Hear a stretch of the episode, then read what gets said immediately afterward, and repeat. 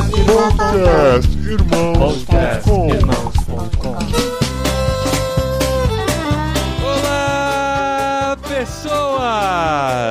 Podcastirmãos.com de número 366 entrando no ar. Eu sou Paulinho, estou aqui com a esposinha Adriana, que mais doida do que eu, que tenho essas ideias malucas, é ela que apoia essas ideias malucas. Ah, isso é verdade mesmo. eu sou a Adriana e eu sou uma farmacêutica comunicadora e eu estou aqui com o Paulinho. E ele sim, gente, ele tem formação na área de comunicação, tudo certinho, direitinho. E nós estamos aqui para lançar essa doideira que é essa semana Sim. completa de podcastirmãos.com. O patrão de ficou louco. sexta. Nós teremos programas inéditos aqui na sua programação, no seu feed, onde você estiver Sim, acessando é os podcastirmãos.com. Porque há duas semanas nós participamos do Vocari, como você bem sabe. O que, que é o Vocari, esposinha? O que, que é o Vocário? O Vocário é um movimento da AMTB, da Associação de Missões Transculturais Brasileiras, que trabalha com a juventude cristã. O Vocari não tem a pretensão de ser o movimento, mas é uma ferramenta onde conecta a juventude cristã através da sua vocação ao reino de Deus. Olha só que É legal. bom, é nós bom. participamos, foram quatro dias incríveis. Sim. A gente aprendeu muito, correu muito. Correu muito, perdemos disputou. voz. E na tarde de sábado, No dia 22 de junho, às 16 horas, pra ser correto. olha só. De 2019, vai que a pessoa tá ouvindo, Aham. sei lá, em 2025. Depois de tudo que as pessoas ouviram, depois de terem participado de muita coisa, já tinham participado de três oficinas, já tinham Sim. conversado nos pequenos grupos, discutido muito sobre vocação. No sábado à tarde, a gente reuniu em cinco locais diferentes cinco acontecimentos que foram os insights, que foram momentos de bate-papo e interação com a galera, onde a gente podia reverberar, onde a gente podia trabalhar melhor os assuntos que já estavam sendo discutidos durante o Vocari, para trazer uma melhor compreensão daquelas pessoas. E esses assuntos foram registrados em áudio. Cara, muito legal, muito legal. A estrutura do Insight foi muito interessante. Ele começa com TED, onde os participantes eles dão um pequeno, né, palavras de 10 minutinhos. São por volta de 10 minutinhos É. em que os convidados contavam de sua jornada de vocação dentro do assunto que estávamos propostos a discutir. Sim, aí depois que os participantes falaram, né, desse TED por 10 minutos cada um, depois aí o Paulinho, digníssimo aqui, promovia algumas discussões, algumas perguntas, alguns levantamentos, e aí foi muito legal, assim. E isso aconteceu cinco ao mesmo tempo, ou seja, eu não pude estar nos cinco ao mesmo tempo. Verdade, é verdade. E você que tá ouvindo também, se você estava lá no Insight, você também não estava no cinco ao mesmo Exato. tempo. Então o pessoal que participou do Vocari e conseguiu participar só de um insight está ansioso para ouvir os outros quatro. É verdade. E você que não esteve no Vocari terá a oportunidade de ouvir os cinco bate-papos que nós tivemos, os insights. E é isso que a gente traz aqui nesta semana. A ideia original era espalhar isso durante o ano, porque dá um grande trabalho de edição, de publicação, de divulgação, mas a gente decidiu não fazer isso. Principalmente porque o evento acabou de acontecer. É legal a gente ter isso recente na cabeça das pessoas, não deixar o tema ficar muito lá pra frente e também porque nós tivemos o apoio de um grande parceiro nosso que resolveu assumir a bronca e fazer isso acontecer. Então veio a Christian Vision e falou com a gente: vocês não podem deixar isso sair lá na frente só. A gente precisa Não, colocar isso disponível. A gente É. tem que aproveitar esse momento que todo mundo estava reunido, todo mundo quer ouvir esse conteúdo aí pelo Brasil, pelo mundo, as pessoas que não participaram. Então a CV veio, possibilitou que isso acontecesse e a gente tem esses cinco programas nessa semana aqui pra você ouvir, pra você compartilhar, pra você ajudar a fazer barulho entre os que estiveram do Vocário e os que não estiveram também. E o que que é a Christian Vision, O que é esposinha? a Christian Vision? A CV é uma organização que tem o desejo de servir e equipar a igreja local na sua tarefa de evangelismo e discipulado. E eles têm várias iniciativas para realizar isso. E uma das principais ferramentas que eles têm é o aplicativo ISRI. Sim. Porque assim, a Christian Vision entendeu que todos nós somos responsáveis por evangelizar. Todos nós somos responsáveis para falar da palavra do reino de Deus para todas as pessoas, para trazer as pessoas para Cristo. E gente, muitas vezes é muito difícil evangelizar, né? Principalmente nesse mundo louco aí com muita Sim. coisa acontecendo, muita coisa diferente. Nesses insights a gente falou muito sobre isso, porque às vezes a gente perde muito tempo só falando com crente, né? É E verdade. A gente faz filme pra crente, faz podcast pra crente, faz música pra crente, quando na verdade a nossa missão é levar o E evangelho. a gente tem que ser sal e luz lá fora, né? Que é proclamar as virtudes daquele que nos chamou das trevas para sua maravilhosa luz. Olha e a gente só vai isso. fazer isso se a gente conseguir chegar nas pessoas que ainda não receberam essa luz. E aí a Christian Vision lançou o aplicativo Yes He Is. Uhum. O aplicativo Yes His é uma ferramenta para ajudar você a evangelizar pessoas. Então, quando você instala o aplicativo Yes His, que está disponível na Play Store e na Apple Store, você consegue acessar lá e instalar facilmente. É um aplicativo leve, 25 MB tem no Android na instalação que eu fiz, então é coisa simples. Mas ele já, desde o momento que você instala, ele já vai te direcionando para te ajudar a tomar iniciativas em prol da evangelização dos seus amigos. E é importante não só pra você, por amor ao próximo que você tem, pra você alcançar o próximo pro evangelho de Cristo, mas pra você também ter as suas convicções, pra você ter a sua vocação. Então, gente, é muito legal, vai aí, ó, segue a dica, aplicativo Yes He Is, baixe agora, utilize e cara, né, naqueles momentos que você tá com seu celular na mão, vamos lá dar uma fuçadinha, vamos conhecer mais o aplicativo. É, e ele vai te lembrar também a tomar algumas iniciativas. Então você vai escolher o seu perfil de usuário e ele vai te direcionando no caminho da evangelização dos seus amigos, tá bom? Procure o Yes His aí nas lojas de aplicativos, instala já e a gente vai lembrando você durante toda a semana aqui nesses cinco programas especiais dessa semana maluca de irmãos.com. Volte todos os dias porque vai ter novidade aqui no seu feed. Sim, agora você não tem desculpa mais pra falar que não sabe evangelizar seu amigo, viu? Isso. Vamos lá, vamos lá com o Paulinho, direto de Maringá do Vocari para conduzir o primeiro insight onde a gente falou, por que não, de comunicação. Comunicação.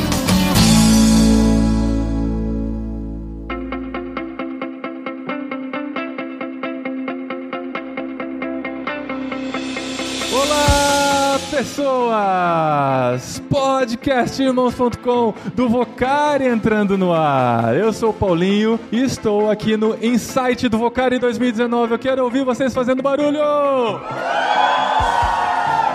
É muito legal que estão acontecendo cinco insights ao mesmo tempo e parece que os cinco estão aqui porque a galera gritou forte pra caramba. E nós estamos aqui em um desses cinco insights e hoje a gente vai falar aqui, por que não, de comunicação. A gente tem muito conteúdo de comunicação no podcast irmãos.com e hoje a gente trouxe aqui três pessoas para conversarem com a gente sobre comunicação, que vão falar um pouquinho da jornada deles de entender a importância da comunicação na sua vida. São de três áreas diferentes, então vamos receber com palmas William, Fernanda e Arlen. Eles vão se apresentar adequadamente, vão dizer porque estão aqui. Os que estão no Vocari já ouviram os testemunhos deles, mas eles vão dar uma abordagem agora voltada para a área de comunicação, para vocês entenderem melhor o contexto todo da vocação deles e depois vocês vão fazer perguntas, a gente vai interagir aqui para fazer esse bate-papo fluir da melhor maneira possível. Vamos começar com o William Romero. William, microfone é seu. E aí, gente, tranquilo? Tô um pouquinho nervoso pra resumir em 10 minutos, né? Bom, dando um spoiler aí, se você não viu Game of Thrones, desculpa, mas no último capítulo a gente ouviu que histórias importam, não é isso? Histórias importam. E mais ou menos sobre isso que eu quero falar. Quando eu penso na vocação e na comunicação, meio que preciso caçar isso na minha vida. Isso tem uma aproximação, às vezes ela se distancia, às vezes vem de novo. Uma das minhas primeiras memórias de infância são as revistas de lombada amarela que minha mãe tinha uma coleção desse tamanho aqui. Alguém sabe do que eu tô falando? National Geographic, certo? Aquele era meu mundo quando era criança. Eu gostava de imergir naquelas fotos maravilhosas que todo fotógrafo gostaria de, de alguma maneira, participar. E eu tinha aquela coleção que minha mãe às vezes deixava eu tocar e folhar. E aquilo, meu, me fascinava. A revista me fascinava, fotografia me fascinava. E a questão cultural, a questão de enxergar o mundo através das imagens, cara, isso é uma das minhas primeiras memórias e realmente fez parte de mim na minha infância. Quando minha mãe também musicista, me aproximei da música, toquei instrumento, daí na igreja entrei para ministério de louvor bem cedo, participando dessa área dentro da igreja. Então, a minha adolescência, a minha juventude sempre teve essa questão artística, um grande desejo de trabalhar com foto, mas também muito inserido com a música. Minha primeira faculdade que eu quis fazer, que eu desejei fazer, foi fotografia. O ano que eu fui prestar o vestibular era o primeiro vestibular para fotografia do Senac em São Paulo, mas a minha realidade financeira não permitia eu participar disso. Acabei prestando para jornalismo. Fiz dois anos de jornalismo pensando na foto. Lembro do segundo ano, trabalho fotojornalismo, fui cobrir invasões do Sem Terra em São Paulo. Foram oito invasões, quase fui preso. Foi legal, era a experiência que eu queria. Super jovem, a fotografia ainda era filme, não era digital. Fiz alguns casamentos de amigo, alguma coisa assim. Então tive uma aproximação com foto, mas também por questões financeiras eu não consegui dar sequência a essa parada. Surgiu uma oportunidade, estava sem emprego, não estava conseguindo pagar a faculdade, surgiu a oportunidade de eu ser ministro de louvor na minha igreja de tempo integral. E eu acabei então abandonando o jornalismo, esquecendo a fotografia e assumindo a questão da música. Então assumi o ministério de louvor da minha igreja, que se a gente for pensar um pouco, também tem a ver com comunicação, certo? Mas de uma outra maneira, acabei indo para a faculdade de musicoterapia, que é bastante interessante também, porque não é faculdade de música. Então a música ela está focada na performance da música em si, na execução. A musicoterapia ela está focada na comunicação não verbal, na terapia, no uso da música, esse instrumento, na relação com o outro. Pensando então que minha vida ia enveredar para essa questão da música e tudo mais. Mas então, de repente, aquele burburinho que eu não sabia o que era começou a ganhar vida e um chamado estava nascendo no meu coração e ele estava apontando para o continente africano. Mas uma coisa que eu tinha medo, principalmente depois de ter trabalhado com a igreja, era de me tornar uma pessoa de outro mundo. Eu tenho muito problema com crente, desculpa falar isso. Tenho muito problema, cara. Eu não consigo entender, principalmente na área de comunicação e de artes, eu não consigo entender por que a galera crente é tão para trás. Não consigo entender. Tipo, o cara tem um negócio assim, Universal Studios, daí ele se converte, ele fecha tudo e vira Jeová Jirei, vai trabalhar dentro da igreja, tá ligado? Então assim, meu, sempre tive dificuldade com isso. Quando eu comecei a sentir chamado por missões, eu queria trabalhar com música, com música no continente africano. Mas tudo que chegava para mim de oportunidade era para trabalhar dentro da igreja. Cara, Deus está me chamando para ser missionário, não para trabalhar com crente. Para ser missionário, você tem que estar tá no meio dos não crentes, certo? Então, essa dificuldade também estava no meio missionário. Então, as oportunidades que surgiam é: vamos dar aula de teclado, de música para filho de missionário. Ah, legal, não tenho nada contra, mas não é para mim, cara. Eu quero descobrir uma banda em Nairobi, eu vou aprender a tocar música africana e vou rodar com eles, cara. Eu quero ir tocar no bar com a galera, porque é lá que a gente precisa ser luz, não é dentro da igreja. Então eu sempre tive esse problema com relação à vocação, com a música e tudo mais. Dei uma passada por Jocum, trabalhei com o Ministério de Louvor em Jocum. Também não encontrei esse espaço pronto, mas assim, foi um ambiente que me ajudou a pensar minha vocação nesse sentido, a usar a música de alguma outra maneira. Mas então na hora de ir para a África, quando chegou esse momento, eu fui para Miaf como missionário da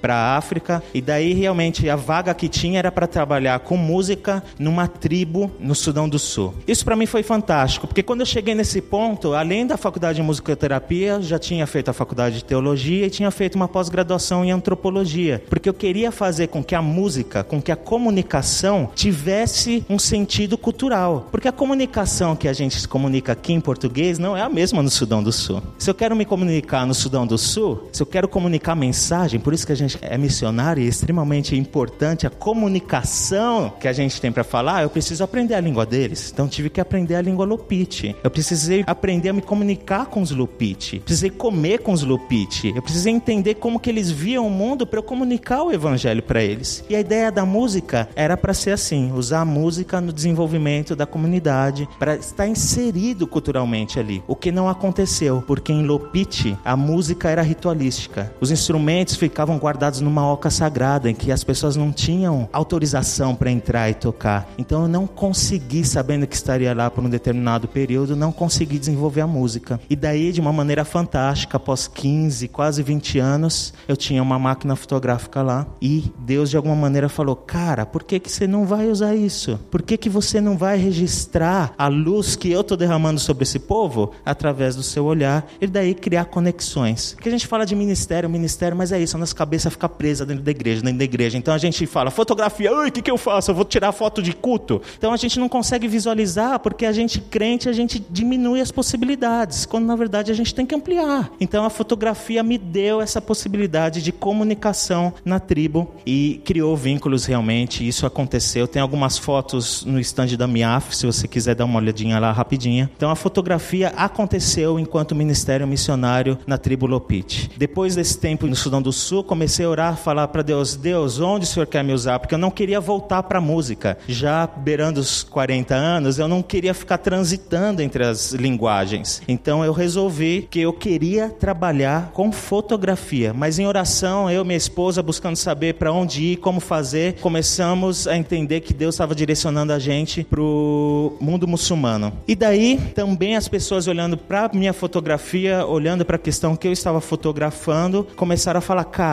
tem gente trabalhando lá com uma empresa de fotografia no norte da África. Eu acho que seria uma boa ideia, uma boa oportunidade para você. Isso realmente aconteceu. Então fui para o norte da África trabalhando com negócios em missões. Então se você não sabe, no mundo muçulmano você não pode ser missionário, certo? Você não pode entrar no país como missionário. Ah, sou missionário, estou aqui. Então eu entrei em sociedade com essa empresa de fotografia e nós éramos fotógrafos no norte da África. Então fazendo o quê? Tirando fotografia de tudo que aparecia. Então fotógrafo de casamento, fotógrafo de produto, ensaio, editorial, tudo que aparecia ali. E para mim foi a primeira vez em 10 anos de missões que realmente a coisa caiu, a roupa se encaixou em mim. Porque, de novo, eu sempre acreditei que o lance ministerial era para estar tá no meio da sociedade, não era para estar tá no meio dos crentes. E o business as mission, o negócio em missões, realmente acontecia nesse sentido, porque eu saía todo dia para trabalhar, clientes que eu estava em contato por causa da fotografia e usando isso não só para compartilhar, mas usando essa vocação artística, essa vocação missionária. Pô, que baita oportunidade, estou indo fotografar casamento, eu vou ficar com o noivo. Bicho, eu tô uma hora com o noivo se arrumando, tirando foto dele. O cara olha para mim, sabe que eu não sou do norte da África, sabe que eu não sou árabe e fala: Você não é muçulmano, né? Não, eu sou cristão. Cara, uma hora para conversar com o cara. Ou senão eu tenho uma empresa, meus funcionários são muçulmanos, recebo uma estagiária, estamos conversando sobre foto, estou ensinando ela sobre foto e falo: Cara, fotografia significa escrever com a luz. Você sabe o que, que Deus diz em João capítulo 8? Que Jesus, o Filho de Deus, é a luz do mundo. A gente só pode enxergar a vida através dele. Cara, que baita oportunidade, bicho. Então, assim, você está inserido num meio em que você pode usar ou deve usar a sua vocação, a sua profissão para ter relacionamento com as pessoas que importam, as pessoas que Deus te chamou para fazer algo. Então, a minha caminhada com comunicação foi primeiro com música, passa pela fotografia e daí temos várias histórias talvez para contar sobre isso, mas para mim a minha pegada, a minha questão é como realmente manter a vocação num meio cristão que eu considero que ainda luta para entender isso, porque faz essa separação muito grande entre sagrado e secular. Então eu tenho tentado caminhar nesse sentido, não com todas as respostas, mas tentando construir algo nesse sentido. Valeu. Muito bom.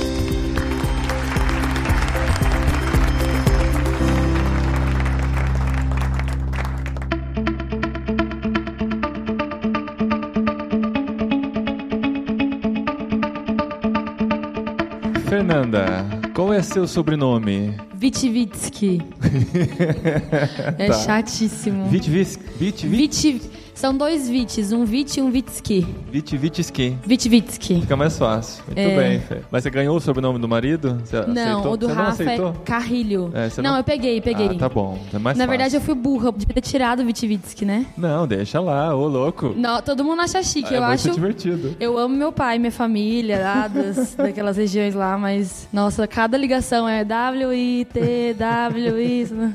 Muito bem, vai lá, Fê. Conta a sua jornada de vocação. Bom, gente, eu queria começar contando uma história pra vocês. Quando eu tinha mais ou menos 9 anos de idade, eu vim de uma família muito problemática. Meus pais tinham um casamento extremamente conturbado. E eu lembro que eu tava na cozinha, eu tava esquentando uma comida no micro-ondas. O micro-ondas tava em cima da geladeira, então eu tava em cima de um banquinho. E aí eu tava esquentando aquela comida e eu olhei assim pro quintal. Tava num momento muito tenso ali na minha família. E eu olhei pro quintal Eu falei assim: Deus, se o Senhor mudar a minha família, eu vou virar missionária. Escrevi isso no meu diário, que eu tenho um diário desde bem pequenininha, e fiz essa oração com Deus ali. Doida, né? Porque se Deus não mudasse, eu nunca teria virado missionária. Mas, e depois de mais velha, já adolescente, naquela época pré-vestibular, eu não sabia que curso escolher tal. Eu lembro que eu tava conversando com meu pai dentro do carro, meu pai tava dirigindo, eu tava sentada, e aí eu, ai pai, não sei o que eu faço, tal, de vestibular. E ele falou assim: filha, vou te dar um conselho. Você pode virar o que você quiser, só não vira missionária.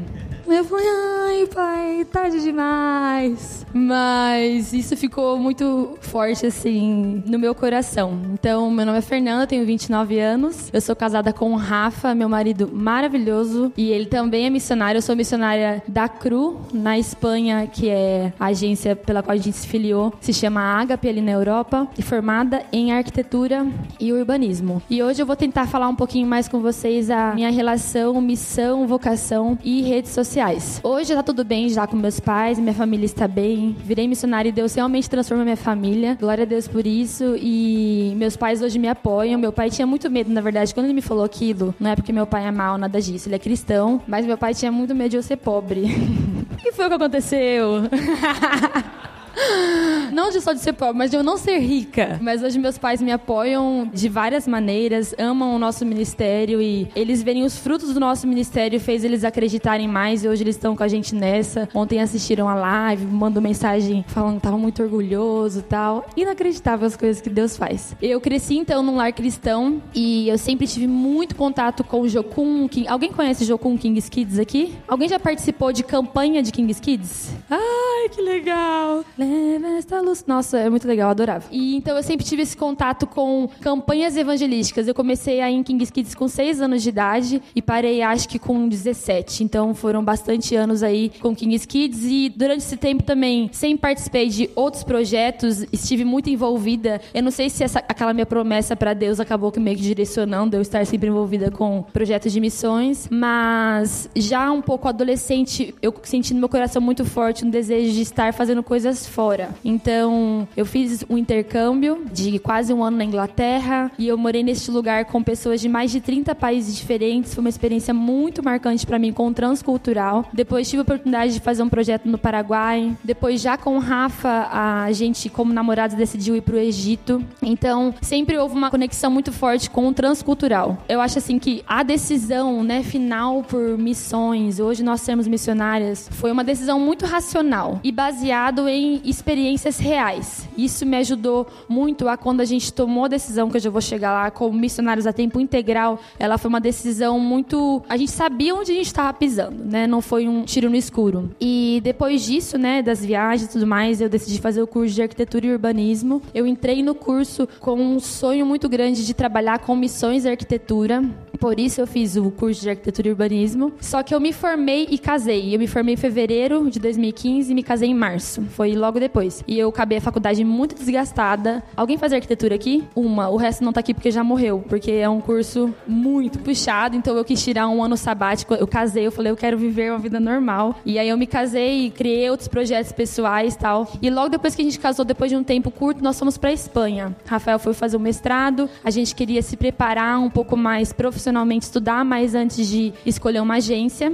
E ali na Espanha, o Rafa esteve estudando e trabalhando. Eu não podia trabalhar por conta do meu visto. E ali na Espanha mesmo, Deus. Porque a gente sempre. Não que a gente adiava, mas a gente pensava que tomar essa decisão de ser missionário a tempo integral era algo muito sério, então precisava de mais tempo. Mas ali na Espanha, enquanto a gente estava ali já inserido na cultura, envolvido com as pessoas, já tinha aprendido o idioma. Ai, tem um menino de Málaga aqui, cadê? Ah!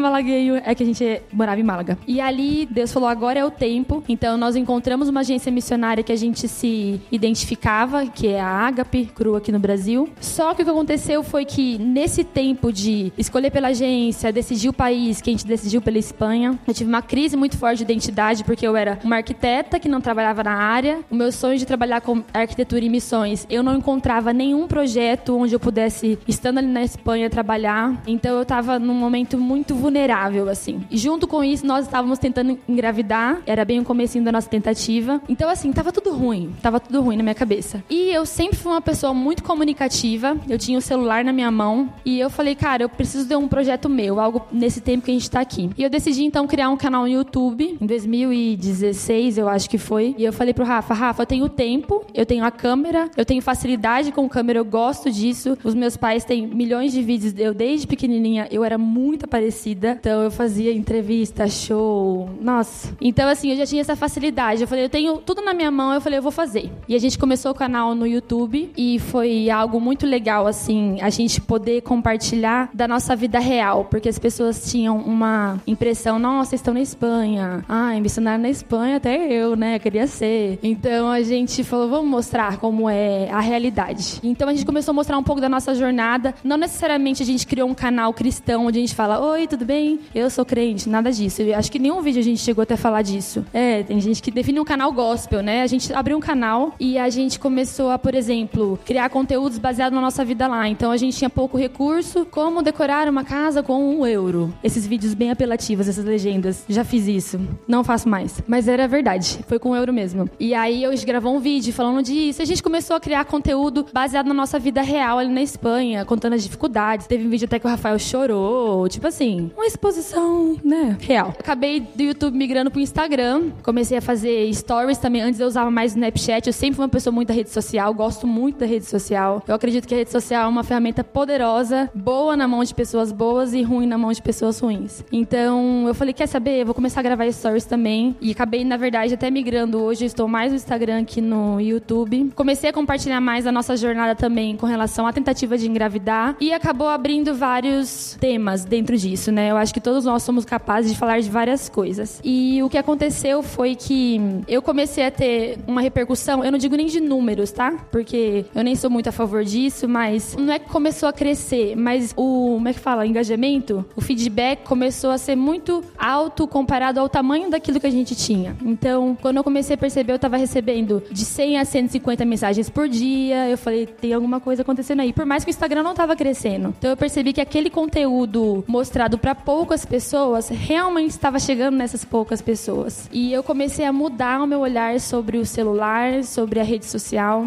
E foi quando eu decidi realmente usar o meu celular ali, o meu Instagram, como uma ferramenta de ministério, né? Então, aquilo que Deus falava muito claro no meu coração, eu compartilhava. Comecei a ser mais intencional na minha fala, nos nossos processos como missões, vai e volta. Não só conteúdo de típico de YouTube, né? De maquiagem, coisa assim. Mas assim, falar coisas da nossa vida, aquilo que a gente vivia. E lógico, houve aquele preconceito, né? Os nossos amigos, você que tem vontade de usar o seu Instagram, sabe que o dia que você começar, provavelmente muita gente não vai gostar. As pessoas acham que o Instagram é uma ferramenta para blogueiros. E eu quero dizer que o Instagram é uma ferramenta nossa. E nós temos que ocupar esse lugar também. E entrando mais nesse meio, eu comecei a perceber que as pessoas que falam cocoseira, eu podia falar cocoseira no podcast cristão? A palavra que eu gosto em espanhol é tonteria. Tonteria. Tonteria. Era menos agressivo que cocoseira. Vocês colocam pi ali no.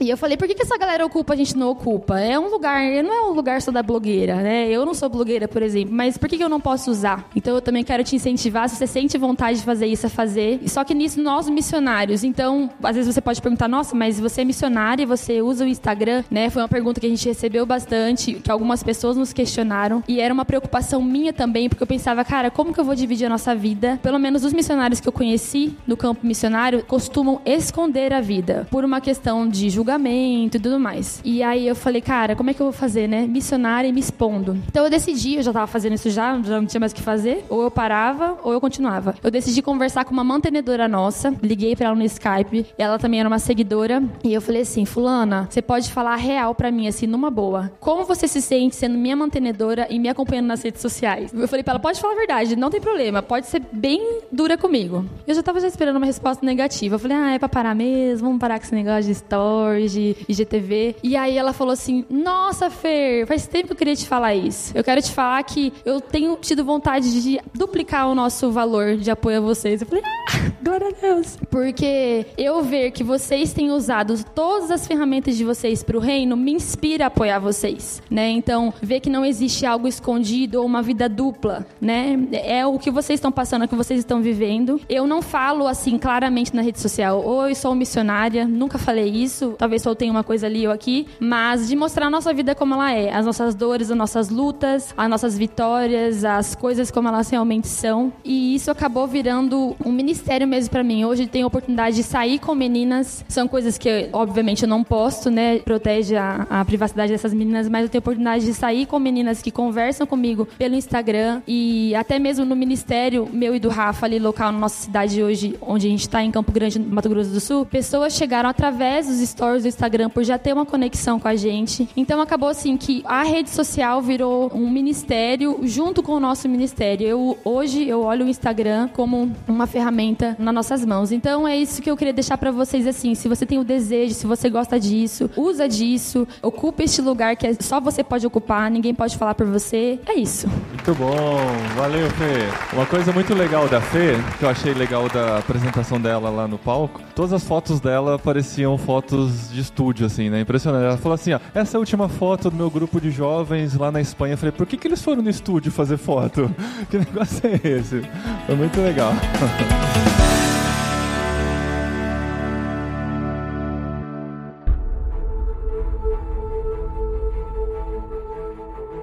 Vai lá, Arlen Isaac. Thank you, thank you. Eu tô gostando muito a diversidade já de comunicação. Eu pensando na Instagram, para mim, Instagram é, já esqueci que existe. Oh, oh verdade, deve, deve postar alguma coisa. Posta cinco coisas. Aí duas, três semanas passa. Eu sou horrível na mídia social e muito bom ver a variedade de comunicação que existe. Amo isso, amo. Porque para mim a área que eu fico apaixonado mais hoje é na lado de, de narrativa, das histórias de filme que me impulsa, que eu amo. Tinha uma paixão para aviação, eu estava indo nessa área, mas até hoje eu me lembrei, uma das primeiras memórias minha de mexer com vídeo foi durante um retiro de jovens lá em Arizona. Alguém tinha aquela gravador né, de vídeo com VHS, aquela grandona, né? Não sei quantos quilos que pesava. Eu não lembro quem filmava, mas pegávamos tomadas, a galera tava lá esquiando em algumas montanhas, grupo de jovens retiro. Aí pegava as tomadas assim, assim. Aí eu levei para casa essa VHS. E aí tinha um tocador de VHS aqui que você conecta com o outro. Aí eu apertei play e gravei aqui. Pegar aquela tomada, parava. Aí depois mudei para outra parte que eu queria, apertei play aqui, gravava outra, né, aquela parte fazendo uma edição super cru, super caseiro. Aí eu criei um videozinho do retiro. Aí no dia lá na igreja de apresentar, eu coloquei o VHS lá na máquina. Aí tinha tudo sincronizado. Tinha uma música, um tocador de CD, né? Do Audio Adrenaline.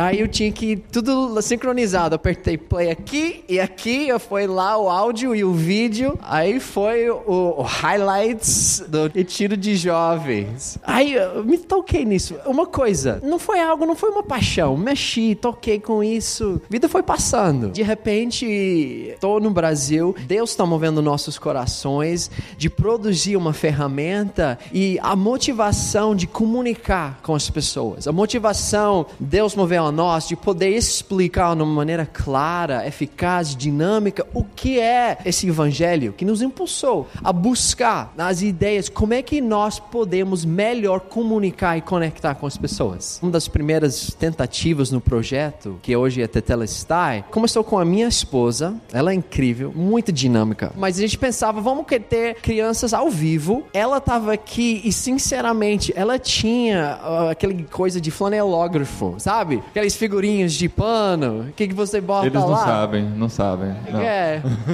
Isso ainda, isso é 2000, foi tipo 2006 para 2007. Isso não é algo antigo, isso é tipo 2007 com crianças. A gente fez um teste, levamos para casa e falou: tá horrível. Nem eu gostaria de assistir. Nossa, que Você coisa fez horrível. Você fez um vídeo com flanelógrafo, tipo um stop motion de flanelógrafo, é isso? Não, era tipo ela ensinando ao vivo, tipo estúdio. Ah, tá. Então, um câmera nela, uma Sei. das crianças, reações. Muito bom. Pois muito é, bom. pois é. Aí começamos, voltamos falando, nossa, gente, lembra quando você era criança? Lembra aquela série? O cara tava lá no ambiente que ele falava, né? Falou sobre o livro. É verdade. Aí começamos a, a pensar, incluir ideias. Lembra isso? E Deus começou a gerar em nós. Começou a nos ensinar. Eu lembro as primeiras aulas. Meu, meu sogro tinha mexido com câmera um pouquinho. Ele tinha feito outra série. E as primeiras aulas de as regras dos terços. Se vocês trabalhavam com vídeo, fotografia, né? A, posição, se tá aqui ou tá aqui, olhando. Se tá em movimento para cá, tem que colocar nesse lado. Se tá nesses terços. Leis dos terços, né? É mais agradável aos nossos olhos e tudo isso. E oh, ok, ok, tentando aprender e movimento de câmera, né? E começamos com motivação de comunicar com as pessoas, aprender. Mas durante essa dessa, dessa trilhada, agora eu olho para trás, eu comecei a ver e ficar apaixonado por que é possível e tão poderoso essa área, especialmente eu vejo de narrativa, de história, de começar a avaliar, porque cada um de nós nós podemos assistir um filme, esse é bom, esse tá ruim, esse é, é, é lindo, profissional, amador, né? Nós podemos facilmente, geralmente, poder distinguir, mas entra por quê? O que faz a diferença? Por que, que eu olho para essa e falo isso é profissional?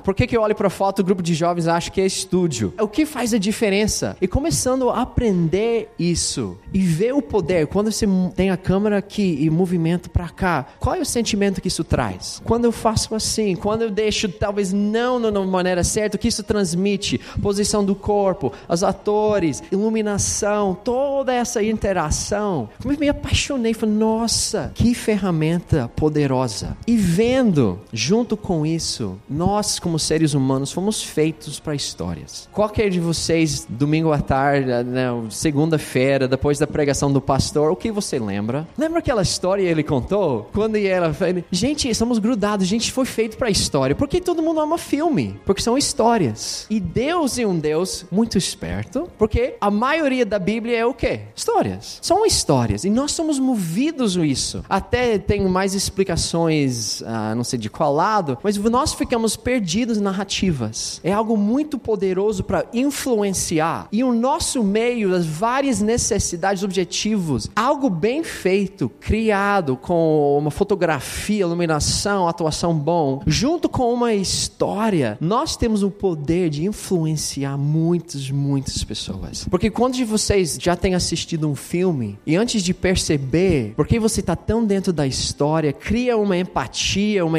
né, compaixão com aquela personagem principal, você está torcendo, é isso aí, deixa o seu marido, junta com o outro, ele é melhor, e você de repente acaba, né? Você está torcendo para alguém divorciar e sair, trair. Por quê? A influência da narrativa, da história. Então, algo isso está me tomando mais e mais. Eu fico apaixonado visão da nossa equipe, continuando nessa área para poder influenciar. E as áreas são variadas demais. O poder de poder comunicar nesse meio com filmes, com narrativas e criando isso. Porque algo que nos encorajou muito desde o início desse projeto, meu sogro até que iniciou. Porque ele falou para nós, não somente Deus é um Deus de histórias, mas nosso Deus preocupa tanto com arte. Você lê a história, marca lá Êxodo 35. Talvez vários de vocês conhecem sobre a construção do tabernáculo. Naquela época, Deus preocupou tanto com a obra artística que ele falou: "Eu vou derramar meu espírito sobre Bezalel e Oholiab, e eu vou dar para eles habilidade artística". Ele vai contando dessa área, escultura, tá, tá, tá, tá, tá, tá, tá, tá, tá. E a esperança da nossa equipe e continua até hoje que gera o seu nesse meio de comunicação, arte, é que nosso Deus derramou seu espírito para capacitar para fazer uma obra incrível de arte. E falamos, se Deus fez isso quantos mil anos atrás, nossa esperança é que hoje ele continua faz isso para que as pessoas podem ter um encontro com Deus vivo. Ele vai nos capacitar. Ele é muito mais artístico, muito mais comunicadora de qualquer um de nós. E de depender dele, de se render, é incrível o que ele faz, ele vai fazer. Nós temos visto isso, é nossa esperança para frente. Amém. Muito Obrigado. bom.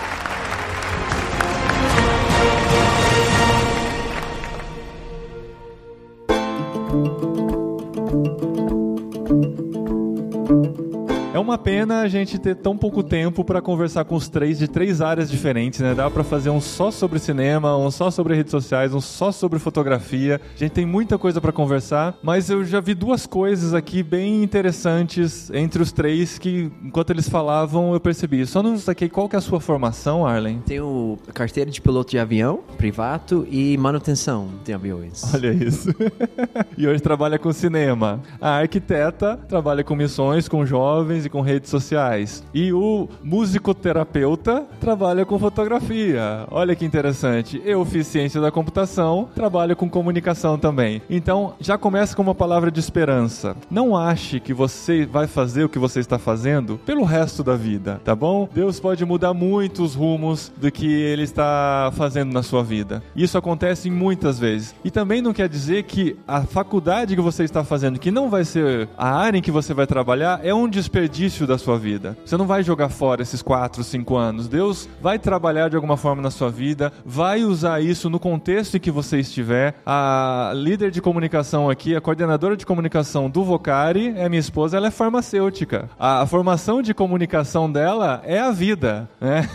Daqui a pouco eu vou chamar ela para contar um pouquinho da experiência com os voluntários da comunicação aqui do Vocari também. Então, a gente precisa entender como Deus vai costurando a nossa vida. A Adri, quando ela começou a se envolver com comunicação, ela viveu muito essa crise. De, meu Deus, por que, que eu aprendi quantos ml tem numa gota de remédio, sabe? E hoje, assim, ela usa a experiência do tempo de faculdade, a maturidade dela, e o que ela tirou de proveito dessa faculdade é útil para ela hoje, sem dúvida nenhuma. É um crescimento que ela tem. E outra questão muito interessante que a Fê levantou foi com relação ao engajamento. Engajamento nas redes sociais. E engajamento do que você produz. E a gente tem essa, esse peso, essa pressão que a gente sente hoje de redes sociais, de produção de conteúdo, de ver o número crescer. Você já vê que as pessoas começam o vídeo do YouTube e falam, antes de mais nada, clica lá no joinha. Eu falei, caramba, nem sei se eu vou achar legal, por que, que eu vou curtir já? Né? Já começa com essa hipocrisia, porque as pessoas precisam disso, precisam que esse conteúdo seja o máximo compartilhado. E esses dias eu tive um choque de realidade. Né? A gente trabalha há 21 anos, eu trabalho com 21 anos produzindo conteúdo para internet. Somos o podcast mais antigo do Brasil ainda em atividade. E nós ainda somos menos do que micro, porque eu estava conversando com um possível patrocinador, ele falou: ah, no começo a gente começou a buscar os grandes influencers do Brasil e tal, fizemos parceria, conseguimos bastante divulgação. Agora a gente resolveu apostar nos micro-influencers. Eu falei: quem são micro-influencers? São os que têm por volta de 50 mil seguidores no Instagram. Eu falei: caramba, eu tô muito longe. Irmãos.com tá muito longe de ter 50 mil. A gente tá lutando para chegar nos 10 mil seguidores no Instagram. Mas, por outro lado, quando a gente vê essa repercussão das pessoas com quem a gente consegue falar e começa a perceber a transformação de vida que essas pessoas experimentam, o contato que a gente tem, a proximidade que a gente faz dessas pessoas, é muito mais relevante se a gente pode acompanhar um grupo menor de pessoas de uma maneira muito mais intensa do que jogar uma palavra que vai ser perdida como o semeador que está jogando no meio de pedras e tal. Não estou dizendo que ser grande é ruim, mas não deve ser a busca da nossa vida, porque assim, a gente sabe qual que é o caminho do sucesso. Se a gente quisesse, a gente saberia. É só buscar assuntos polêmicos, é falar mal de quem tá na frente, é falar mal de quem tá fazendo alguma coisa. Por exemplo, eu tava conversando com meu amigo Simval Júnior, na semana passada teve o case do Descend. Vocês ouviram falar, né? Que é uma conferência que vai ter no Brasil e tal. Eles venderam os ingressos pro Murumbi, 60 mil ingressos se esgotaram em menos de 24 horas. Aí o que resta pra gente fazer? Falar mal, claro, porque eles são grandes, a gente não consegue lotar um evento com 60 mil pessoas, a gente vai falar mal. É muito fácil esse caminho de falar mal de tudo. E dentro de irmãos.com, por exemplo, a gente é muito conciliador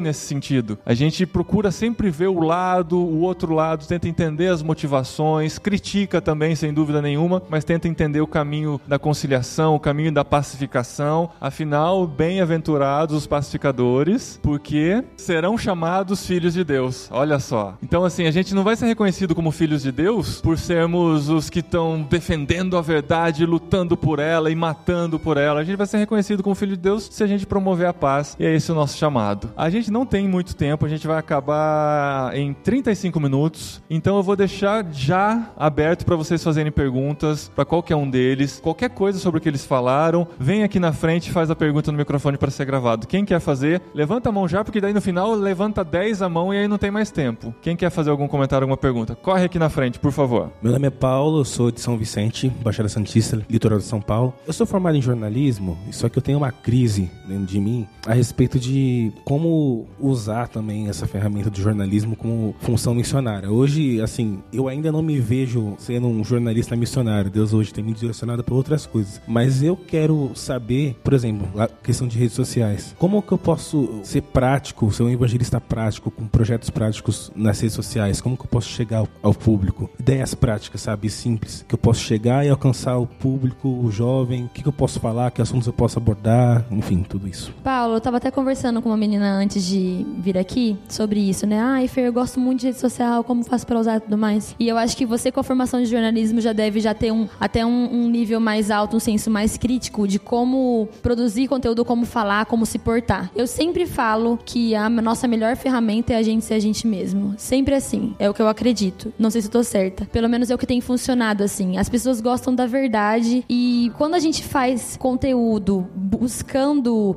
já, tipo assim, ah, o que, que eu faço para poder as pessoas me ouvirem? Fale. Quem tiver que te ouvir, vai te ouvir. Eu tava até falando com o Felipe agora. O Felipe, gente, ele é o rei do marketing digital. Vocês querem saber sobre marketing digital? Sigam ele no Instagram, Felipe tem Tem um podcast com ele em irmãos.com chamado Redes Sociais e Marketing Digital. Acessem. que aí ele tava, ele tava falando por que, que ai, o engajamento tão grande, porque o Instagram não cresce e tudo mais. E ele tava falando que ah, o mais importante é você ter ali pessoas que te ouçam e estão sempre te ouvindo. Eu sei que com a sua formação de jornalismo talvez você fique, nossa, mas como eu posso usar especificamente isso dentro da rede social? Você pode seguir pessoas que são jornalistas e usam rede social e conseguem fazer um paralelo entre isso, ou você pode ser só você mesmo, ser o Paulo, da maneira como ele é, falar como ele fala, sem se portar como jornalista, nada disso. E algo muito importante que o Paulinho falou, essa crise de faculdade, falar eu quero usar isso para missões, não conseguir, é uma crise muito forte. Não sei se tem alguém aqui passando por isso ou já passou, mas eu pensava assim, cara, eu fiz cinco anos de arquitetura, um curso muito puxado. De alguma forma a gente usa. Eu acredito assim, a gente treinou nosso cérebro por cinco anos, então não é um, algo gasto. Me tornei uma pessoa mais inteligente, eu acredito, por ter feito uma faculdade mais resiliente também, por ter feito um TCC e tudo mais. Mas se você não consegue usar a sua formação agora, talvez em algum momento você vai usar, ou às vezes tem coisas que a gente usa e nem percebe, né, da nossa própria formação. Então, não sei se eu te respondi. Sim? Ai, que Tem bom. um amigo meu, o Ricardo Alexandre, quem ouve o podcast conhece, ele é jornalista e ele é um dos caras que eu mais admiro no jornalismo. Ele não é missionário no termo missionário mesmo, ele é um profissional cristão, super admirado na área, mas o que ele faz é simplesmente conquistar o direito de ser ouvido. A gente roda timeline de Facebook, roda timeline de Twitter e de Instagram. Quando passa por um texto dele, eu paro na hora para ler, porque eu sei que eu vou ler coisa boa. Independente do que ele estiver falando, ele vai falar com argumento, eu posso não concordar com a opinião dele, mas ele vai falar bem feito. Ele é um cara que escreve bem, que desenvolve bem as ideias. Então, o melhor jeito de você usar a profissão é você fazer com excelência aquilo da melhor maneira possível para ganhar o direito de ser ouvido quando tem tanta gente falando ao mesmo tempo. E o, o que vem na minha mente rapidinho nessa área, porque eu não sou o cara do Instagram, eu nunca entrei no Instagram com uma paixão, um propósito, uma razão. Muitas pessoas só querem usar comunicação para fato de comunicar. Realmente não vale. Ela tem um propósito, tem algo que guia, que entra. Ah, eu só faço jornalismo, então vou fazer algo só para fazer, porque é legal, vamos gerar. Não. Muitos que estão lá, você vê os canais de YouTube, irmãos.com, tem um propósito, alvo específico que gerou no coração deles, que guia, que guia o conteúdo, que guia o propósito.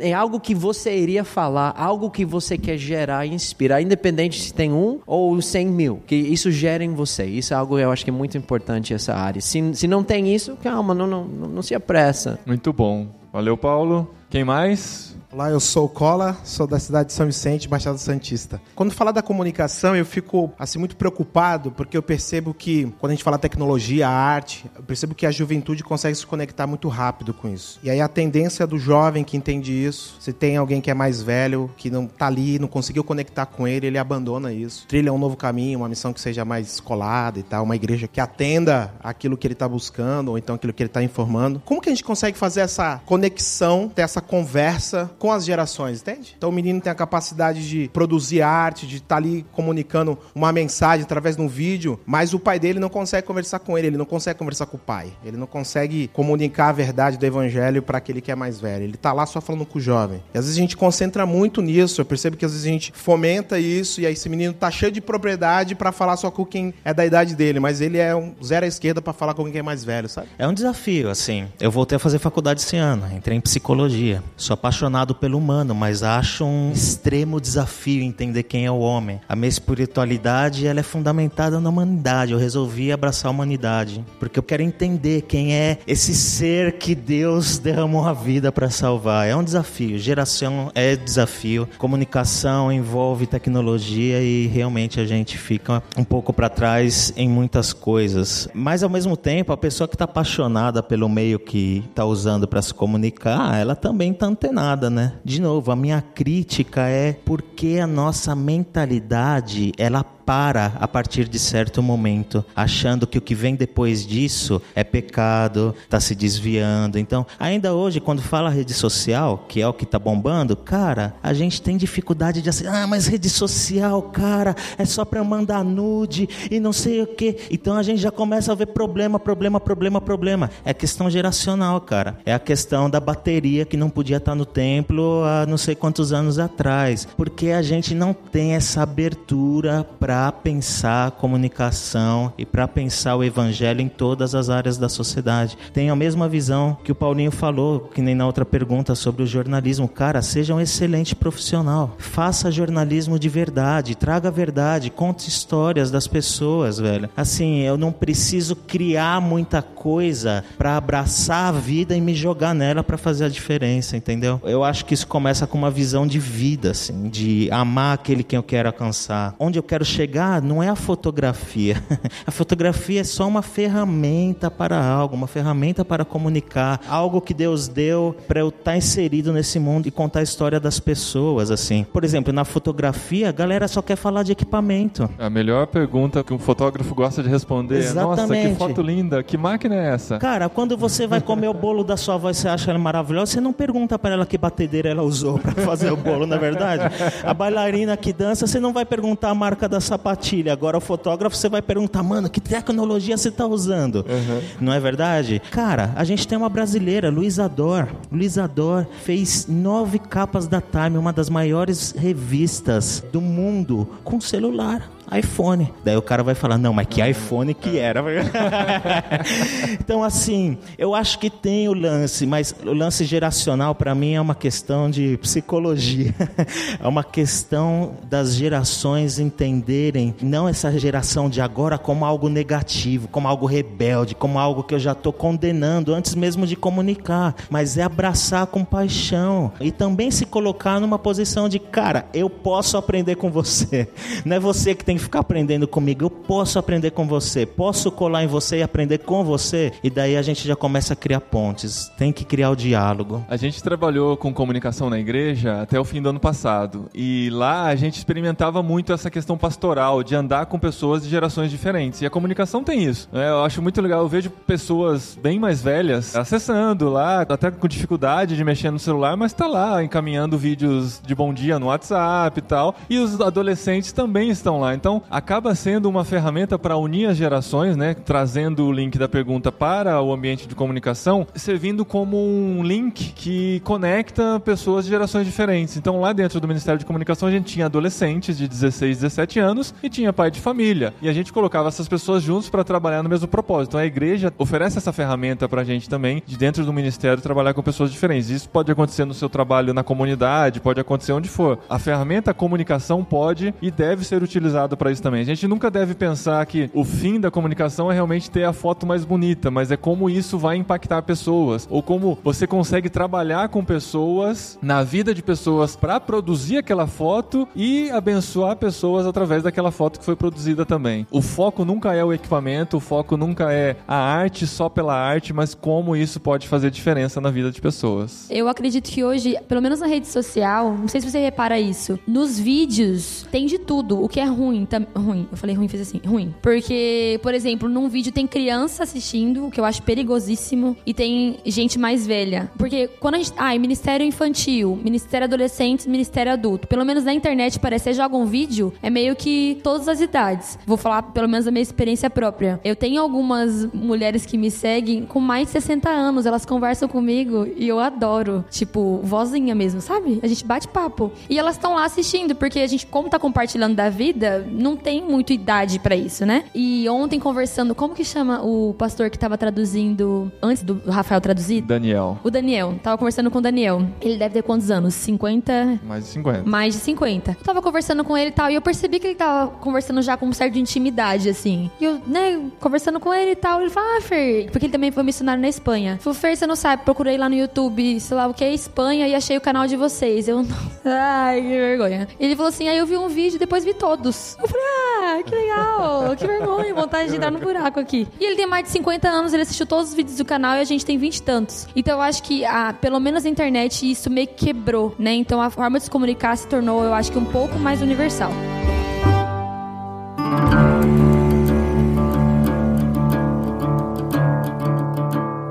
Olhando pro Arlen aqui, eu tenho visto que o cinema de conteúdo cristão tem crescido. No cinema mesmo. Mas a gente vê que quem vai ver esses filmes, em geral, são os cristãos que querem ver filmes produzidos por cristãos para cristãos. Você produziu uma série evangelística voltada para anunciar Cristo e fez isso com uma excelência inacreditável. A gente viu o making off ontem, algumas cenas, é negócio de tirar o fôlego, assim, o que eles conseguiram fazer com baixo orçamento e com muita qualidade. Como você vê essa questão de será que eu tenho que produzir filmes com mensagens cristãs ou o caminho é talvez eu utilizar o cinema para passar valores cristãos, mas não com uma cara de crente, né? O último filme a chegar no cinema foi do Milagre lá, né? Que eu, eu vi o trailer, né? Do menininho que começou a entender que Deus tinha poder e ele começou a transformar o mundo com aquilo e tal. Mas a minha sensibilidade é que quem vai ver esse filme é crente. As igrejas fecham o cinema para assistir, mas só vai crente assistir. O que de missões está sendo feito? Como que a gente pode utilizar o cinema para fazer uma verdadeira diferença nesse mundo? Cara, realmente eu tô nos dois lados de propósito. Eu acho que totalmente vale a pena se seu propósito é criar um filme de excelência para os cristãos. Porque quem assistiu, vamos supor, Quarto de Guerra? Quem não foi mais, nossa, eu preciso orar mais. Olha o poder de oração, eu preciso continuar nisso. Tem um efeito. Até você fala com eles, dá pra ver, o filme não foi, eles colocam algumas coisas evangelísticas, mas eu acho que não foi o propósito. De uma Quarta de Guerra falando sobre oração. Então, se esse é o seu propósito, conteúdo, precisamos né? A gente vai, vamos para a igreja ouvir uma pregação para nos encorajar, da palavra de Deus, nos incentivar a lembrar da verdade. Mas, como o Paulinho falou, talvez vamos ver o equilíbrio ou abrir a mente possibilidade de, gente, essa área artística também é muito poderosa e podemos ser melhores ainda, eficazes de produzir conteúdo que talvez não é necessariamente para os cristãos, mas vai entrar, começar a mexer com valores, com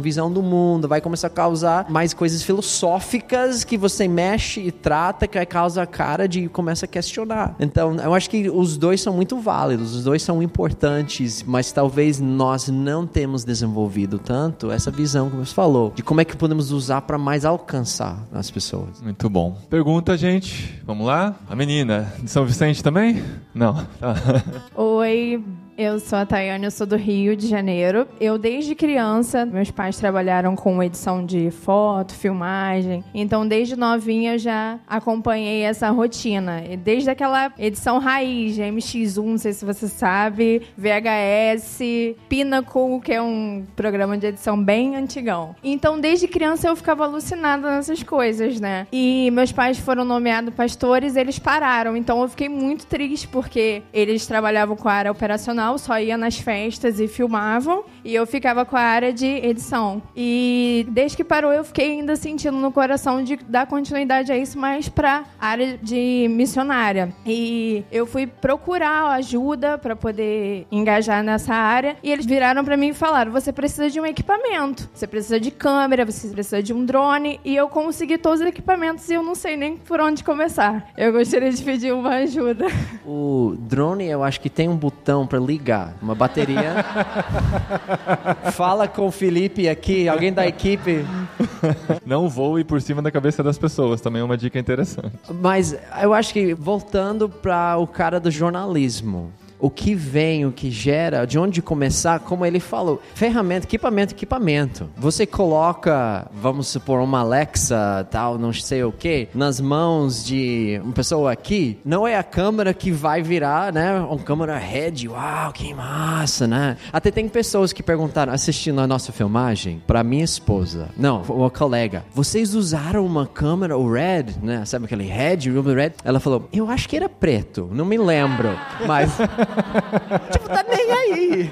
Mas não é necessariamente o equipamento faz a diferença. Claro, treinamento, sabendo utilizar o equipamento é muito importante, mas o que vale em tudo é o propósito, é a história que quer contar, o que você quer. Tem muita pessoa que, se você quer fazer um filme, vai ser massa, o mais você tem o drone, depois o crane, como é que chama? Grua descendo, cada cena parece é movimento, algo grande. É, fica até tonto. E não impactou ninguém, porque qual era o propósito atrás disso? Então, algo que eu amo até de filme, cinema, o bem feito, cada ângulo realmente tem um propósito. Cada movimento do ator, cada fala, cada frase tem uma peça, não é só à toa. O que eles fazem, a iluminação, coloração, tudo tá ligado. A gente viu nesses últimos anos a evolução espetacular da qualidade do cinema. E a gente viu como os produtores se vislumbraram com isso e começaram a investir tanto nessa produção gigantesca de efeitos especiais que a história se perdeu. Então hoje a gente não tem mais limite de qualidade técnica, mas o que faltam são histórias. Então a gente vê uma retomada das histórias, a gente vê filmes minimalistas com histórias mais tocantes e que são os que ganham os prêmios no Oscar, né? Os espetaculares vão só para as categorias técnicas, né? Mas o que as pessoas querem é uma boa história contada. E vendo, né? Eu não sei como seu coração arde,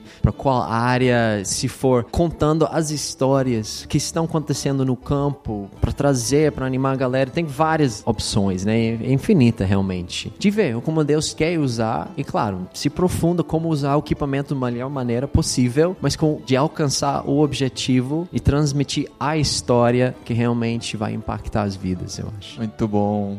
Uma última pergunta, depois eu vou chamar a Adri aqui na frente para contar um pouquinho da comunicação do Vocari. Cadê você?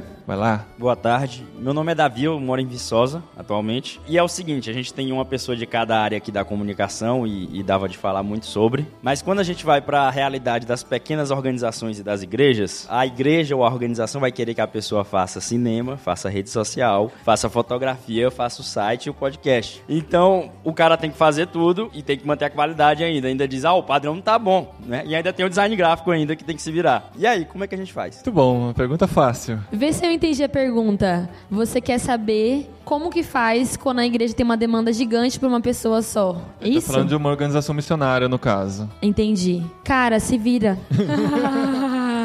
É o que a gente faz. É, Ó, eu acho tô- que todo mundo aqui acaba. Não, eu falei com amor, tá? É, é que não soou amoroso, mas foi com amor no meu A coração. gente acaba se virando de muitos jeitos. Eu trabalhei em igreja durante 12 anos. E assim, eu tinha que fazer de tudo. Tinha de revisar um texto, produzir o vídeo dos avisos da semana, preparar o boletim, fazer as fotos, entender de técnicas de transmissão ao vivo. Você tem que aprender um pouco de tudo. Até que assim, se as coisas forem acontecendo, a gente vai começando a treinar uma pessoa aqui, outra ali. Renatão faz isso lá também, São Bernardo. E a gente vai percebendo como Deus vai colocando as pessoas e tal. Mas a área de comunicação ela é muito ampla. É claro que a gente é muito bom em uma coisa, acima da média em outra e regular em todas as outras. Então, assim, eu vou investir mais no que eu sei fazer melhor e vou tentar buscar ajuda no que eu não sei muito bem. Mas Deus vai providenciando isso da forma e a gente vai oferecendo o melhor que a gente pode dentro das condições que a gente tem. Não tem como a gente sonhar que a gente vai ter uma equipe gigantesca com cada um. Aqui no Street, né, tem a comunicação lá deles. Aí você vai lá, tem aquelas baias bonitinhas, aquelas mesas bonitas, aquelas luzes. Eu fico imaginando aquela cheio de gente, cada um trabalhando numa área dentro de uma missão. Mas isso não é uma realidade da maioria esmagadora das missões brasileiras. É isso que eu ia falar. Tipo assim, eu conheço uma igreja maravilhosa que é referência pra mim. Tem o fotógrafo, o editor de vídeo, a rede social, sei lá o quê. É minoria. A maioria é nós, entendeu? É- Como é que fala? Severino? Se- Severino. entendeu? Eu sou da equipe de comunicação da minha igreja. A gente faz de tudo. Eu não, eu não tenho nenhum curso de fotografia, filme, já fiz vídeo pra minha igreja, fiz foto pra minha igreja. Eu não sei o que eu tô fazendo lá, mas tô fazendo, entendeu? Arte pra Instagram. Eu não sou designer, mas tenho Canvas. Mar, alguém usa Canvas? É. É maravilhoso, entendeu? A gente faz um negócio lá e dá certo. Então eu acho assim, saiba que nós somos a maioria, né? É isso mesmo, é na base do Civiration. E ele quer falar também. Desculpa, eu sou um cara meio crítico às vezes assim, porque o que eu acho é o que as comunidades elas olham para as grandes igrejas e elas querem copiar.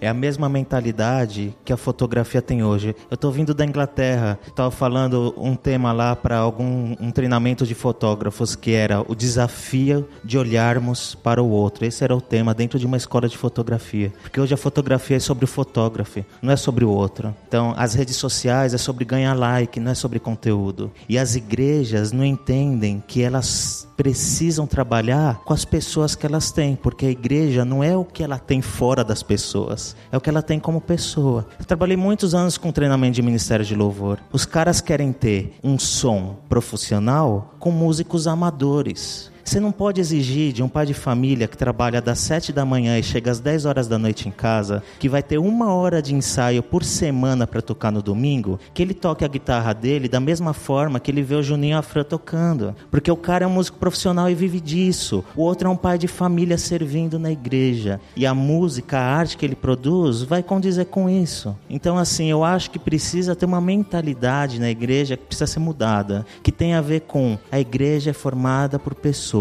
e elas vão oferecer aquilo que eles têm com excelência. Porque excelência é oferecer o máximo que eu posso com o que eu tenho, não com o que eu não tenho. Então, essa mentalidade precisa mudar.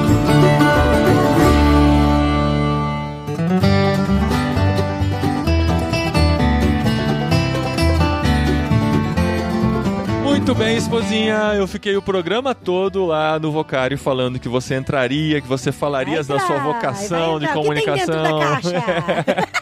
E o que aconteceu é que assim, tivemos um probleminha com a gravação. Sim. O computador parou de gravar bem na hora que a esposinha foi falar, Olha olha só. só. Mas Eu- isso foi eu isso é livramento, né. Dri? Ah, é, é- é livramento, porque você já tava sem voz, Já não tava conseguindo nem voz, é falar verdade. direito. Mas você vai ter a oportunidade aqui. A gente tá na edição, você tem a oportunidade de falar de novo aquilo que você falou, né, Dri? Que eu te chamei lá pra falar sobre a sua experiência como coordenadora de comunicação do Vocari, sem nunca ter se formado em comunicação, Isso é verdade, querida gente, é farmacêutica. muito louco. Porque assim, é, atualmente eu, eu coordeno a comunicação do Vocari e também coordeno a comunicação da MTB. Que a MTB é a organização mãe que tem o movimento Vocari embaixo dela. Então, assim, o desafio é muito grande, né? Porque a gente não só faz a comunicação do evento que acontece, o evento nacional, que acontece uma vez por ano em Maringá, mas o ano que vem não vai ter.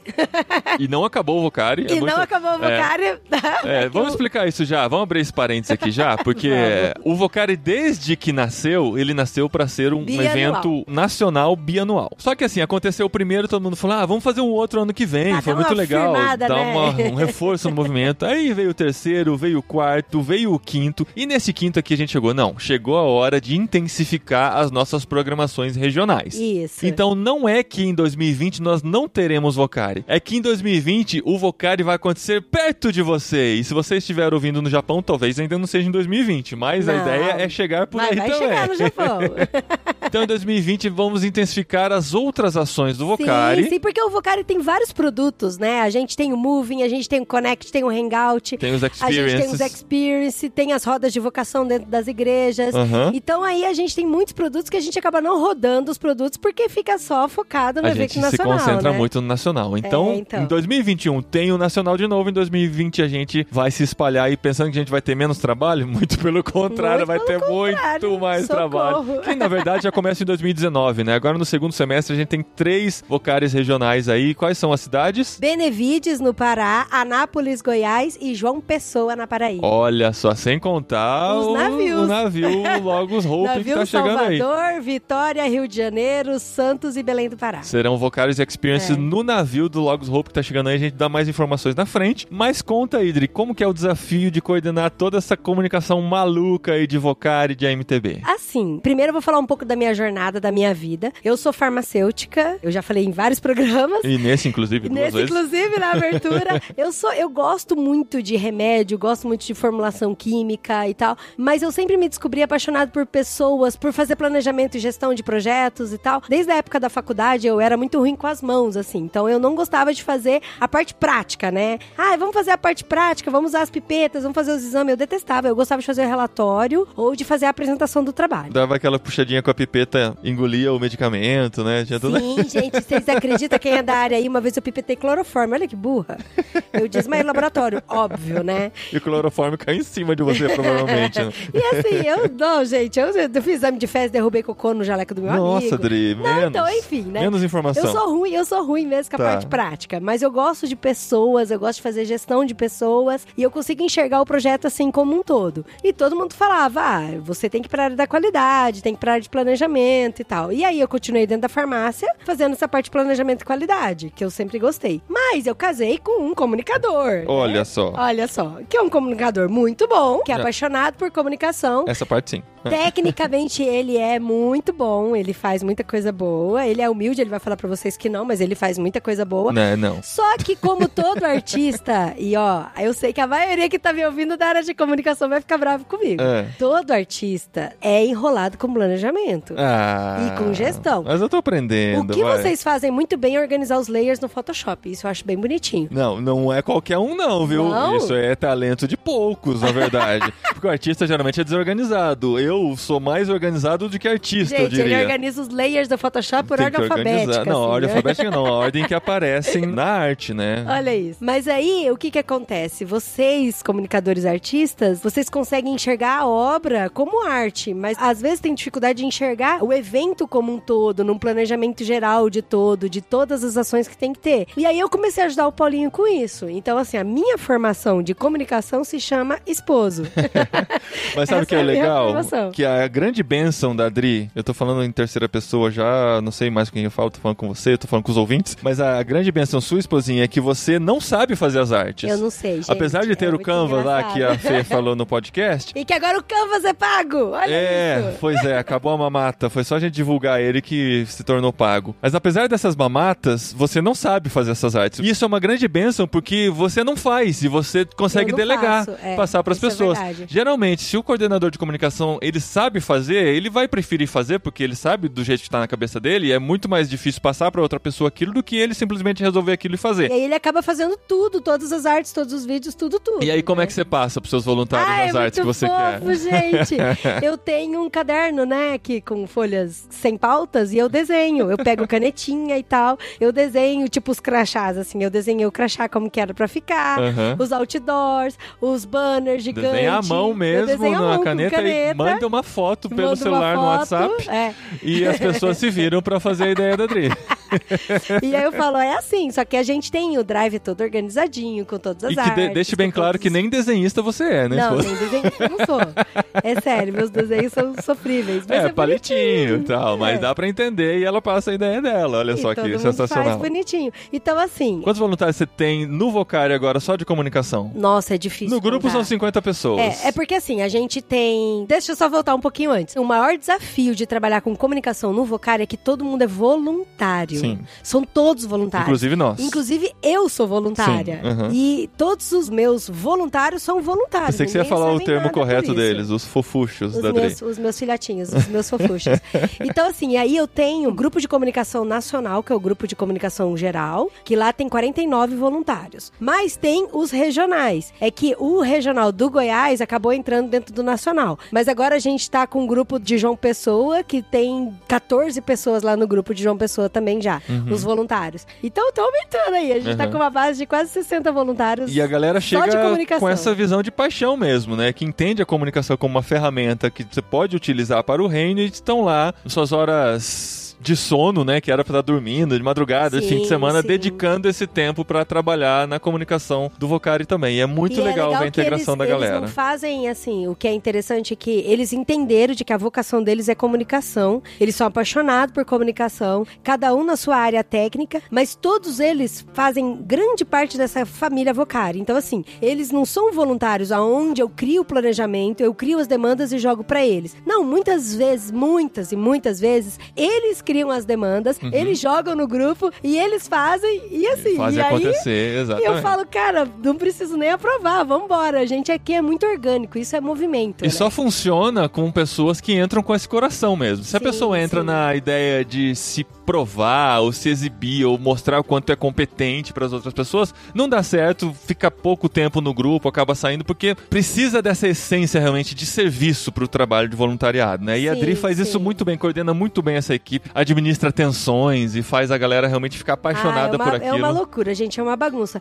Mas o que eu falo É uma pra eles, o que eu falo para eles que dessa loucuria gostosa nossa é que Deus tem um projeto muito grande pros seus filhos aqui. Tanto que nós somos únicos, nós fomos criados de uma forma muito única. E aí a gente tem um talento, a gente tem uma vocação, a gente tem uma técnica pra comunicar, pra dar highlight em coisas boas, e muitas vezes a gente só usa esse talento profissionalmente e acaba não tendo oportunidade de usar esse talento diretamente, intencionalmente pro reino de Deus. Não que profissionalmente não é, tudo que a gente faz é pra glória de Deus. Sim. Mas, por exemplo, a gente soube do projeto Rafura, inclusive foi o projeto que ganhou no Voc Lab, e assim, os meus fofuchos ficaram desesperados. Eles falaram, Dri, o projeto é muito legal, é sensacional, mas eles têm um logo feio, o vídeo tá em baixa qualidade.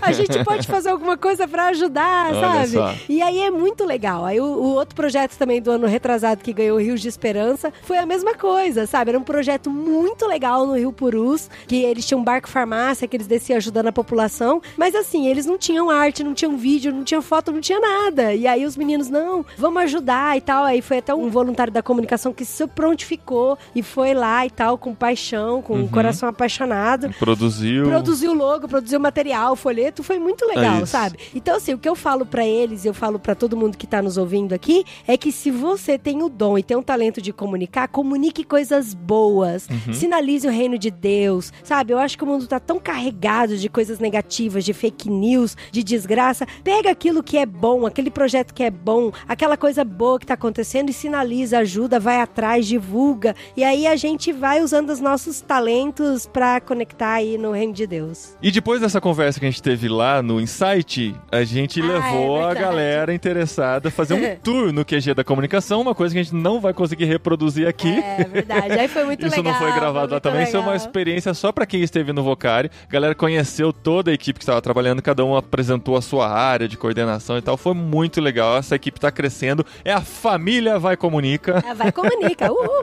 E assim, olha, eu vou deixar de desafio aqui pra mim, pra vocês entrarem na minha página do Facebook pessoal e do Instagram. Eu vou colocar as fotos que foram feitas lá no tour. Olha só, que legal, pra vocês gente. verem, foi muito legal. E como a gente já anunciou por aqui, no dia 5 de outubro, em Campinas, pertinho de Vinhedo, interior de São Paulo, nós vamos realizar a segunda edição do Impulso! O Impulso é o encontro dos comunicadores cristãos. Olha Sim, isso, que legal. Em olha Campinas só. é fácil de chegar, né? Fácil. e se você gosta da área de comunicação e entende da importância de pensar em comunicação e reino de Deus, em 2018 a gente já fez a primeira edição, o conteúdo tá aqui no podcast. E em 2019 a gente vai passar o dia de novo, um sábado, dia 5 de outubro, o dia todo pensando sobre comunicação. Sim, e não é especificamente pra quem trabalha com comunicação em igreja. Não, não. São comunicadores cristãos, Sim, né, sim. amor? Se você se interessa pela área, se você trabalha na área, se você trabalha no mercado de trabalho, se você produz conteúdo pra internet, ou se você trabalha na igreja com comunicação, participe com a gente no dia 5 de outubro. E olha só, nós vamos abrir as inscrições no dia 15 de julho de 2019, ou seja, daqui uma semana da data Daqui de publicação semana, deste programa. Dia 15 de julho. Siga-nos nas redes sociais e fique esperto aí. Isso, no próximo fim de semana, avisa pra todo mundo na igreja que na segunda-feira teremos as inscrições abertas. Você vai entrar em irmãos.com barra impulso e fazer as inscrições. Nós vamos divulgar nas redes sociais, em irmãos.com e você participa com a gente dia 5 de outubro em Campinas. Já marca essa agenda aí, viu? Então foi isso, galera. Esse foi o nosso ah, mas primeiro eu, eu insight. quero terminar antes de mandar um beijão para meus fofuchos que devem É, estar me então ouvindo todos ouvindo aí.